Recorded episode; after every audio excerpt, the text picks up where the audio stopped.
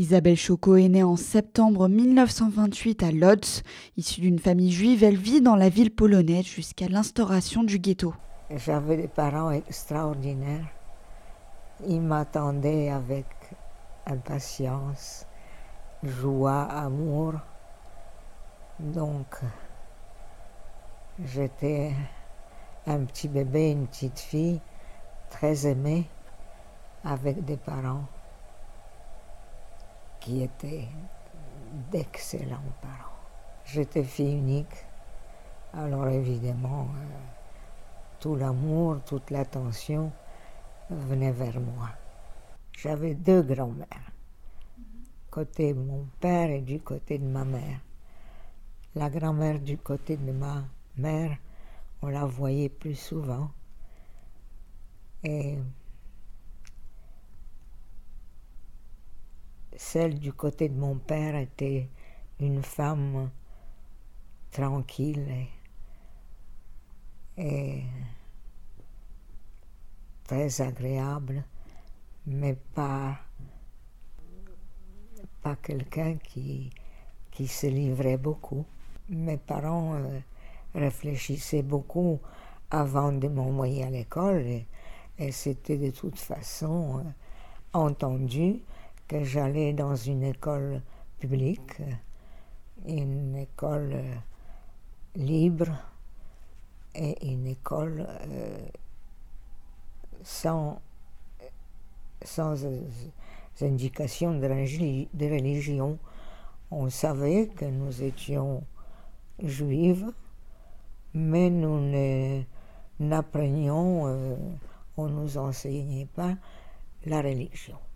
Les parents d'Isabelle sont pharmaciens à Lodz. Enfant, elle passe son temps dans l'officine. Je n'avais pas le droit de passer beaucoup de temps à la pharmacie. J'avais juste le droit d'y aller, rarement d'ailleurs, pour ne pas déranger mes parents. La pharmacie, il y avait beaucoup de monde à la pharmacie, toujours, donc il n'était pas question que moi, je m'en mêle. mais j'avais le droit de rarement, mais de temps en temps d'y aller. Même avant le début de la guerre en 1939, Isabelle et sa famille sont déjà témoins de la montée de l'antisémitisme en Pologne. Nous sentions un, vent de, de difficultés, de, de choses qui,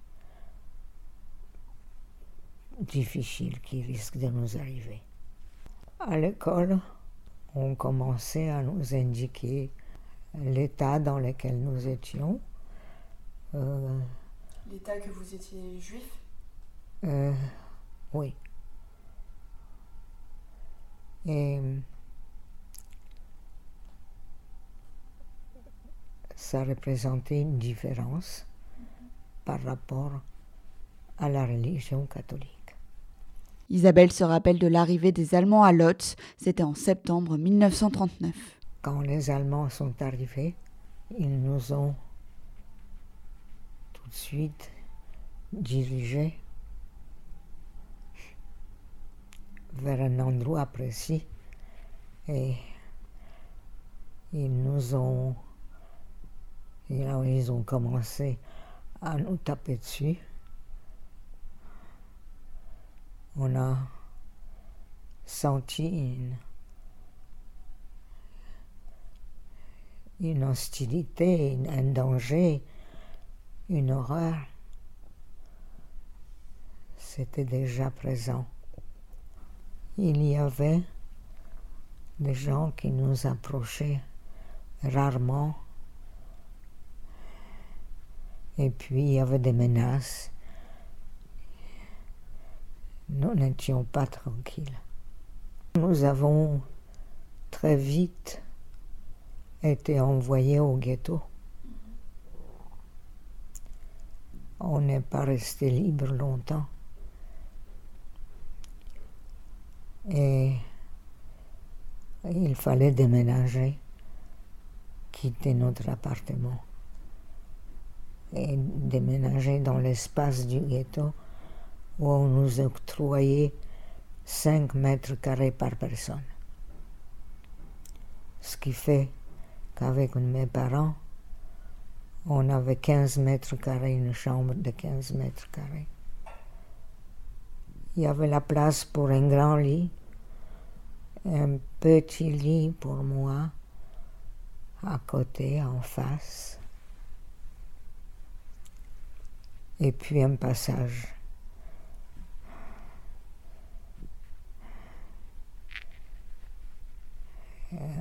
Un lavabo, c'est tout.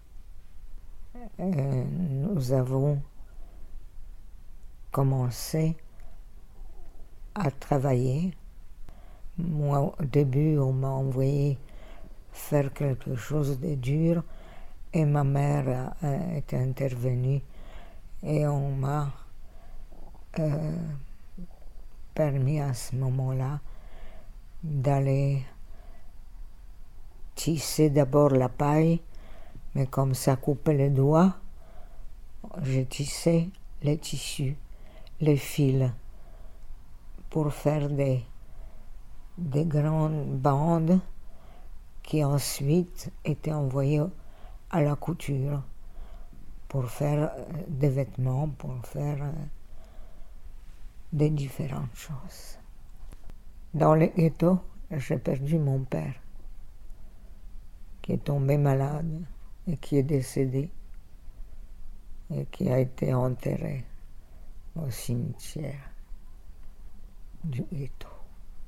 On a pu avoir un enterrement. ma mère était présente. On ne se quittait plus. Là, on, on essayait de ne plus se quitter même des yeux. On est resté très très proche, très très proche. À l'été 1944, Isabelle Choco et sa mère, Yenta, sont déportées à Auschwitz-Birkenau. Isabelle a 15 ans. Le trajet a été très difficile. Ça m'est difficile de me rappeler ce moment et vraiment, je ferme les yeux pour me revoir à côté de ma mère, avec ma mère. Je voulais que le maximum de personnes sachent qu'il faut aller à gauche et pas à droite, car à droite c'est la mort. C'est ce qu'on nous a soufflé à un moment donné, la vie et la mort. Alors on n'avait pas le choix. Il fallait aller à gauche. Et j'ai avancé dans la queue qu'on faisait. J'ai baissé la tête et je disais allez à gauche, allez à gauche, allez à gauche presque en pleurant. On est passé par par la douche. On était trempés.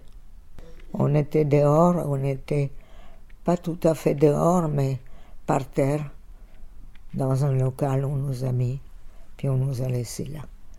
Au bout de quelques jours, Isabelle Choco est envoyée au camp de travail de Waldesloust en Allemagne. Elle y reste avec sa mère jusqu'en février 1945. À Waldesloust, on est arrivé et on nous a expliqué qu'on allait travailler.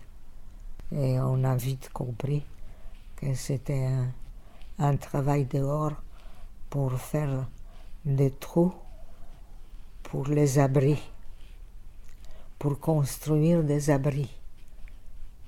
C'était pas pour nous, mais nous en avons profité parce qu'il y avait effectivement des bombes et en attendant on nous a filé dans les, dans les abris. On nous donnait euh, une espèce de soupe euh, dans un récipient pour se débarrasser de nous. Val des on travaillait la terre et tout, mais on nous donnait quelque chose à manger Et puis on, on dormait un petit peu. Tandis que là, c'était fini. Bergen-Belsen, c'était le camp de la mort. On sentait que on allait, qu'on allait mourir. Ma mère, c'était, c'était quelque chose.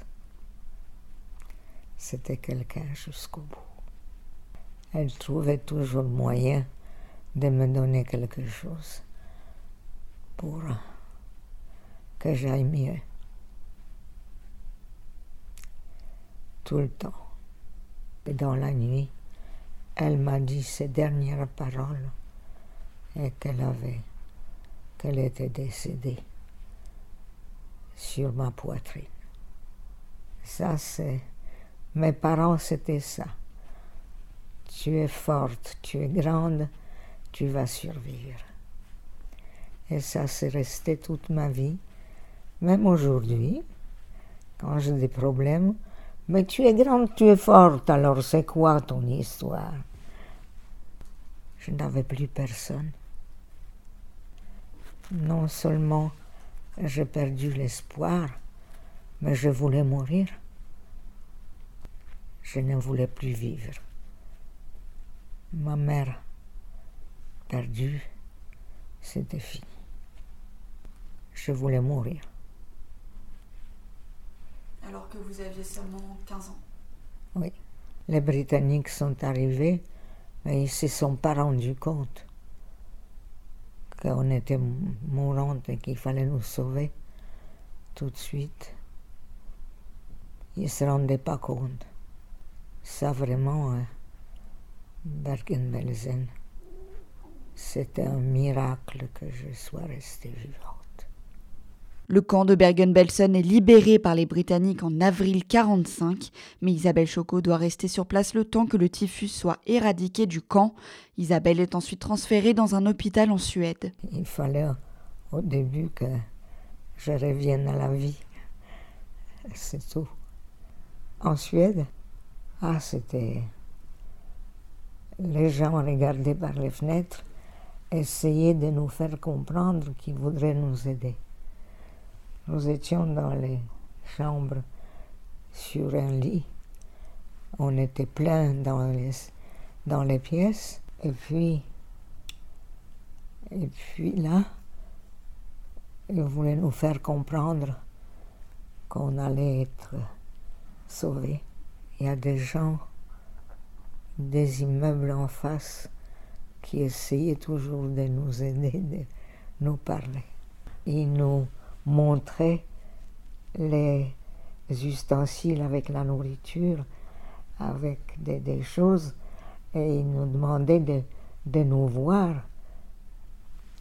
de, pour nous le donner. Alors on a compris qu'il voulait nous aider. Isabelle Choco reste neuf mois hospitalisée en Suède jusqu'au jour où elle reçoit une lettre de son oncle qui habite à Paris. Le frère de son père l'accueille chez lui en France. Une surprise une joie, une... ne peut pas décrire ça. Oui, Paris représentait tout. Le paradis. Ah, c'était un miracle de trouver, de le trouver à la gare. Je le vois encore m'attendant. Et ils étaient là.